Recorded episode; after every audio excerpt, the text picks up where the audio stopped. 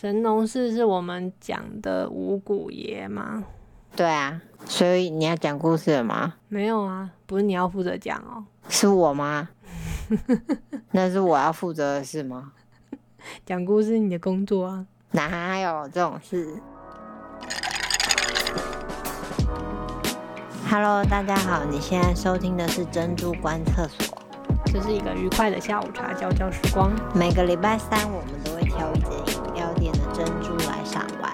如果你也是珍珠的爱好者，欢迎订阅我们的节目哦。如果想看珍珠们的美照，也可以订阅我们的 IG 或粉丝专业哦。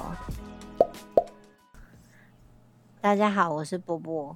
我是 QQ 今天我们要来聊一下那个茶的起源。啊，我们不是赏玩珍珠的、哦，对啊，可是又不冲突。是吗？你看，你珍珠又不会拿来单吃，你还不是要配茶？我也可以配鲜奶啊，那你今天配什么？鲜奶茶啊，那不是还有茶吗？ 好吧。那茶的起源是什么？你知道茶的起源地在哪吗？平陵吗？不是，不是，听说是在河南的铜柏区，河南， 所以我们现在战场是要往中国去了。哦也没有，这是这其实是我们今天喝的那个饮料店他们自己官网写的，那为什么是河南？就听说神农氏第一次采到茶的地方就在那个地方，神农氏，所以就变起源。神农氏是我们讲的五谷爷吗？对啊，所以你要讲故事了吗？没有啊，不是你要负责讲哦。是我吗？那是我要负责的事吗？讲故事是你的工作啊。哪有这种事？好啊，所以我们今天喝什么？我们今天喝的是一间叫做梧桐号的店，好奇怪的名字哦。它的那个桐就刚刚那个地名啊，桐柏，所以它表示茶饮文化的传承。哦，然后五好像是好像是他们挑了五款适合新时代的茶，五款有什么？红茶、绿茶、乌龙茶，还有什么？想不到， 觉得常来常点的好像就那几个吧。但我觉得喝起来它的那个炭焙味道蛮浓的，茶味也还蛮浓的。炭焙味，那个茶味，我觉得一言难尽啊呐、怎么说？嗯，怎么说？你说啊？不知道，我不会说。哈？我们还是说珍珠好了。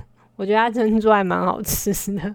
回你的本行是不是那个形状跟颜色，你觉得看起来怎么样？看起来诶是白玉珍珠啊，形状的话就是一般的，很很很蛮正常的。所以很平均的圆。对，那你刚刚说蛮好吃的，所以我们今天评分可期待吗？可以啊。味道我觉得一到九可以给它七分。哦，珍珠吃起来就是有一点微甜，就是没有怪味，没有黑糖味，就是没有怪味。干嘛这样排挤黑 糖？听起来好像还不错。那那咬起来嘞，口感你觉得？口感也可以给它七分，就是及格以上的口感，咬下去会弹一下的那种感觉，然后也有达到整颗的口感都是很一致的那种标准，不会中间或是粉粉或是硬的那种感觉。是说七分应该不止及格吧？ 及格不是五分 吗？哦，那及格以上，对啊、最后不错的珍珠再搭配上一言难尽的茶，所以总分你要给它总分只想给六。瞬间荡。我觉得我不太喜欢它那茶味，个人主观感受。但是茶味其实也不会太浓啦，就是有还算有平衡。不过这种味道好像也不是第一次喝到，我之前好像也有喝过类似的，但是我还是要想一下是哪一间。感觉这整杯似乎都很一言难尽了。真的，但我觉得他们家绿茶冻还不错，吃起来蛮绿茶的。